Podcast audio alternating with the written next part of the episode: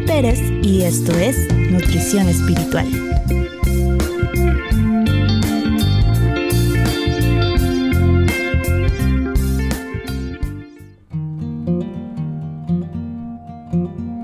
No quedaré postrado ¿Alguna vez has tenido un periodo en tu vida en el que sientes que por más que te esfuerzas no puedes vencer algún tipo de tentación?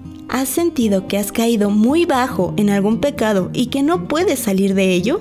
Hoy te quiero compartir una maravillosa promesa que Dios ha hecho respecto a esto. Esta es una de las promesas que más ha traído tranquilidad a mi vida.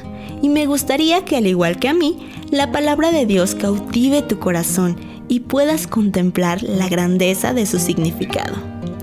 Dice el Salmo 37, versículos 23 y 24.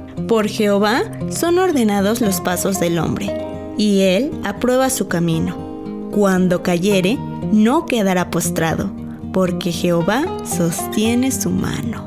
Aquí podemos gozarnos en que es Dios quien ordena nuestros pasos.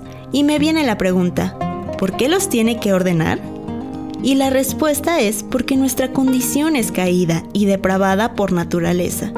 Por ello, muchas veces caminamos en pasos desordenados, es decir, que no van conforme al orden y propósito de Dios. Esto me recuerda a Génesis 1.2, que dice que la tierra estaba desordenada y vacía.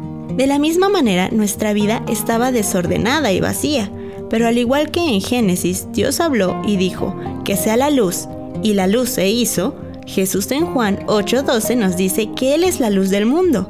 Él es quien trae orden a nuestra vida, quien nos guía, aún en medio del desorden en el que hemos caminado estos días o meses. Dice que Dios aprueba nuestro camino. En otras versiones, este pasaje dice, y lo pone al pecador en el camino que a Él le agrada. Por lo tanto, podemos confiar en la misericordia de Dios y que aunque nuestro camino no haya sido el mejor, si nos arrepentimos y pedimos ayuda a nuestro Dios, Él mismo nos dirigirá a caminar por el camino correcto y agradable a Él.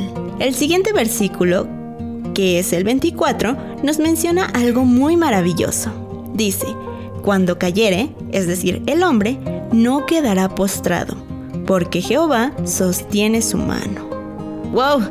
Es hermoso saber esto y me recuerda un ejemplo muy claro. Cuando un niño pequeño está aprendiendo a caminar, tiene muchos tropiezos, pues sus piernitas se están empezando a madurar y el papá debe sostenerlo de la mano porque sabe que si se tropieza lo puede agarrar y evitar que se lastime.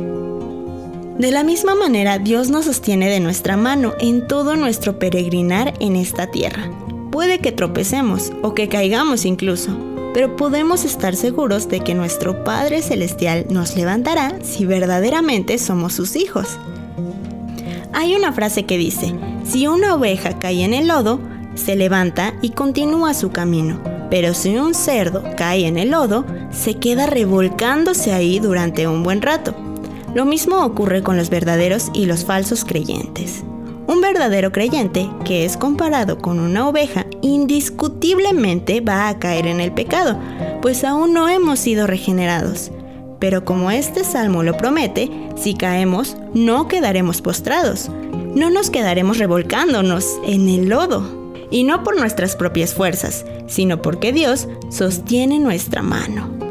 En cambio, un falso creyente, comparado con el cerdo, se queda ahí revolcándose en el lodo. Y por más que intente salir de las drogas, las mentiras, el adulterio o cualquier obra pecaminosa, no podrá porque está completamente solo. Pero esto no tiene por qué ser así. Dios amó con un amor y compasión infinita a este mundo, es decir, a este sistema malo y corrompido, que envió a su Hijo, a Jesucristo, para que todos los que crean en Él no se pierdan en la condenación, sino que vengan a vida eterna. Por eso Juan 1.12 nos dice, mas a todos los que le recibieron, a los que creen en su nombre, solo a los que creen, les dio la potestad de ser hechos hijos de Dios creyentes o no creyentes, Hoy es un buen día para ser honestos con Dios y con nosotros mismos.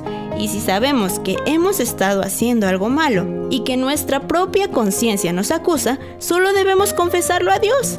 Orar, así como cuando hablamos con nuestros amigos y reconocer que esa falta cometida ha desagradado a Dios.